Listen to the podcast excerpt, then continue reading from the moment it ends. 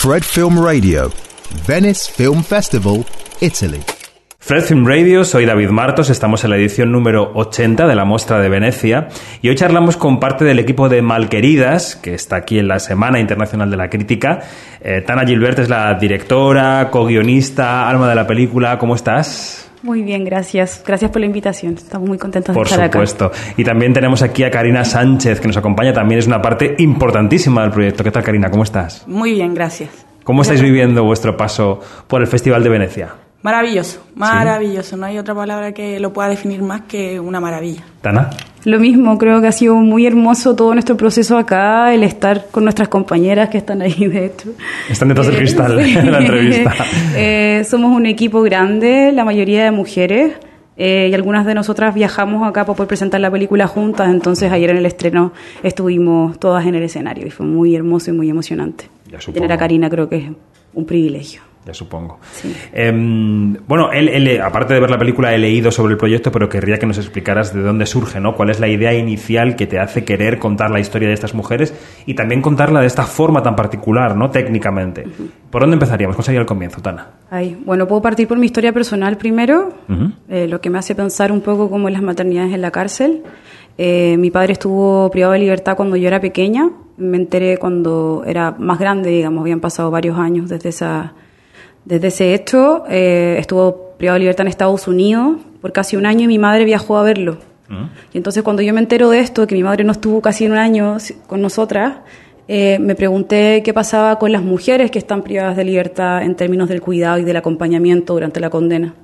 Em, y bueno, busqué algunas cifras y las cifras responden solas, ¿no? Como el 92% de las mujeres que están privadas de libertad en Chile hoy son madres, y más del 50% están por delitos relacionados a las drogas, al tráfico de drogas. Y entonces en Chile, de hecho existe una gran frase que la hemos repetido acá harto en las entrevistas, pero también es súper importante como reforzarla, que en Chile y en gran parte de Latinoamérica se encarcela la pobreza, ¿no? Y entonces em, en, el, en el año 2006 se instaló una nueva ley en Chile, que se llamó la Ley 20.000, que penaba el delito de microtráfico. Entonces las mujeres que tienen un tráfico pequeño, están expuestas a pasar más de, o sea, pasar hasta cinco años dentro de la cárcel, ¿no? Em, y bueno, a partir de eso es que empezamos como a realizar algunos talleres de derecho penitenciario a través de una organización, una ONG, que opera dentro de la cárcel, algunas cárceles, y eso permitió que pudiéramos conocer a Karina, pero a todas las, a nuestras compañeras, ¿no? Mm. ¿Recuerdas cómo fue aquella primera aproximación de, Tana Gilbert cuando llegó a ti y te empezó a contar de su proyecto? ¿Cómo lo recuerdas y por qué decidiste eh, entrar en el proyecto? Nosotros nos vimos en una primera instancia justamente en el taller de Le Azul y a mí me habían invitado a participar y la Tana me habló de este proyecto porque como yo era mamá y después hablamos un poco por Facebook y hasta que un día me fue a ver personalmente a una visita a la cárcel. Y ahí me dijo sobre este proyecto, si yo quería participar y yo le dije que sí porque siempre fue interesante para mí o sea, siempre que pude participar en actividades que mostraran a las mujeres dentro de la cárcel, siempre que fuera algo bueno, porque a veces nos muestran de mala forma, como que, como que somos personas que no tenemos mucha educación o, somos mal educadas o cosas así, y quería que, que también se visibilizara que no, pues, que somos personas que común y corriente, nomás que cometemos errores y que tomamos malas decisiones en la vida. ¿Y cómo llegaste a la decisión de que fuera su propio material en, los vídeos de sus teléfonos móviles los que compusieran la película? Me parece una gran idea, pero a lo mejor tú llegaste con la intención de filmar tu propio material. ¿Cómo, cómo fue el proceso? Fue una vuelta larga, la verdad. Em, el proyecto también partió porque una vez me topé con un material como en un diario local que hablaba sobre una fotografía que tomó una persona privada de libertad dentro de la cárcel, pero llegó y publicó la foto, ¿no? era una especie de selfie donde se veía el fondo con camarotes, en fin. Y eso como que me hizo preguntarme como, bueno, más allá de como lo morboso que podría ser pensar en la materialidad dentro de la cárcel, como quién está velando o reflexionando acerca del valor de esas imágenes, ¿no? Como de la autorrepresentación y en el fondo de apropiarse de lo que está rodeándote. En este espacio tan hostil y con tantas como violencias y otras cosas, ¿no? Entonces a partir de eso es que eh, empezamos en paralelo a la investigación donde conocimos a Karina y a, todas las otras compañeras, empezamos a, mm, a, recopilar todo el material que encontrábamos. Entonces le pedíamos material a Karina o a la peluca, bueno, a la peluca no en ese tiempo porque la conocimos hace poco, pero a la Betty, a otras mujeres y en el fondo fuimos recopilando por más de seis años todo este material. ¿Seis años? Sí. Madre mía. Estuvimos, estuvimos, nos dimos una vuelta larga, lo digo porque em, al inicio sabíamos que siempre este material era muy preciado, que lo tratábamos casi que como un tesoro, pero todavía no le habíamos dado una vuelta más teórica respecto al valor de estas imágenes y la pregunta por estas imágenes. Em, y bueno, sí, fuimos a grabar, nunca éramos en la cárcel, sabíamos que no queríamos grabar en la cárcel, eso lo teníamos muy claro, pero sí fuimos a grabar a las casas a las casas de algunas mujeres privadas de libertad mientras sus hijos vivían en esas casas. Y ahí eso también nos permitió mucho poder conocer bien a las familias y fue muy hermoso el proceso. Pero finalmente decidimos que, bueno, nos quedamos con este material y si lo íbamos a usar era completo. ¿no? Y entonces por eso la película se, se instala de esa manera. ¿Qué sentiste cuando viste la película completada y qué has sentido al verla aquí en la premier, Karina? Oh, no. Yo, nosotros la vimos el día sábado con nuestras familias, antes de que, eh, antes de que, de que nos viniéramos. Nosotros nos vinimos el día domingo. Y la vimos y te puedo decir que se sintió de nuevo vivir toda la experiencia y saber que alguien le había dado una intención sentimental a eso. Y ver a nuestro hijo chiquitito, yo vi a muchas mujeres con las que yo estuve, que ahora no están, o que perdí la comunicación con ellas eh, y fue emocionante, realmente emocionante. Nuestras familias estaban emocionadas, también las chiquillas eh, se pusieron a como hacer una entrevista, se podría decir, eh, pero de pregunta y respuesta y, y mucha gente contó, por ejemplo, hermanas que se habían quedado con los niños en la calle, apoyando a sus hermanas que ya estaban detenidas o, o mi mamá, mi no sé, por la prima de alguien que estaba, contaron sus vivencias también, porque ellos fueron parte de la condena que sufrimos nosotros. Pues. Entonces, ¿quién habla por esas personas?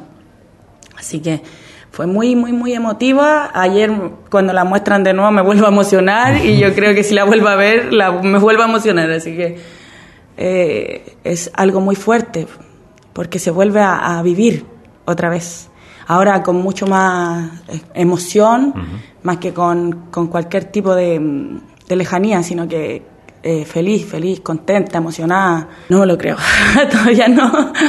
Y te acompañará toda la vida, supongo, ¿no? Porque es algo que se queda, se queda con vosotras. Veníamos hablando de eso mismo.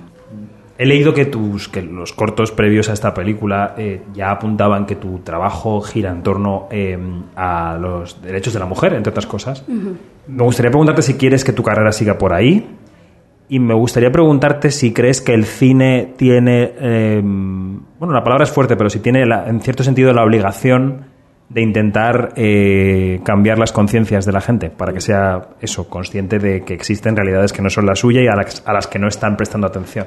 Me encantaría poder seguir en este tema, como que no pienso en nada más que no sea en esto. Eh, estoy desarrollando un nuevo proyecto también, pero lo que me interesa más es como poder entender las dinámicas de lo que de lo que ha ocurrido con la familia, ¿no? Como que el vivir en familia y todas las ideas como hegemónicas que tenemos acerca de la familia eh, son muy complejas y requieren de poder como darle una vuelta, ¿no? Entonces como que es ahí donde me sitúo y siempre me sitúo desde quizás la subjetividad de la mujer madre, como que ese límite o esa contradicción entre el ser mujer y ser madre me interesa muchísimo porque además yo soy madre, entonces tengo un hijo de cinco años y eso todo el tiempo me está como actualizando de alguna manera como mis propias contradicciones. Em, y por otro lado, creo que no es que el cine tenga que hacerse cargo, ¿no? Pero lo que a mí me interesa es poder como hacer un cine que no por ser social o político sea menos cinematográfico. ¿no? Me interesa obviamente el trabajo con el lenguaje porque el lenguaje es político en sí mismo, ¿no? Totalmente. Entonces, eh, me parece importante como seguir desarrollando películas que impliquen el pensar el cine, pero que al mismo tiempo implique pensar a otros, ¿no? Implique pensar a otros en términos como de la realidad y lo que está pasando hoy en el mundo. Y el hecho de estar, Karina, tan cerca del proceso de hacer una película, de estar ahí, aunque sea como protagonista, pero también eres un vehículo narrativo de la película, eh, ¿Te ha picado, en España decimos te ha picado el gusanillo, no sé si se dice también en Chile, ¿te ha picado la curiosidad de avanzar en el mundo del cine de alguna manera? No, sería maravilloso. A mí me encantaría. Mm. Eh, sí, obvio que sí. Obvio que sí, es algo súper bonito, lo he visto desde dentro, he participado todos estos años, he ido a grabar, he, visto las imágenes, cómo trabajan las chiquillas. También, soy una persona que ahora no tiene un trabajo estable, entonces tener un trabajo sí o sí es bueno. Tengo dos hijos a quien mantener, tengo cuentas, casas, vivo sola, soy mamá luchona, así que... me encanta la expresión mamá luchona, me, parece fantástica. me parece fantástica. Las dos lo sois seguro en vuestros terrenos. Pues eh, Tana Gilbert y Karina Sánchez, eh, dos de las almas de estas malqueridas que están en la Semana Internacional de la Crítica aquí en Venecia. Gracias y muchísima suerte con el proyecto, con la película y con vuestra carrera futura y vuestra vida, que seguro que es larga y fructífera. Gracias. Muchas gracias. Muchas gracias. Ha sido una entrevista para Fred, de Festival Insider. Fred Film Radio. 24-7 on Fred.fm and smartphone apps.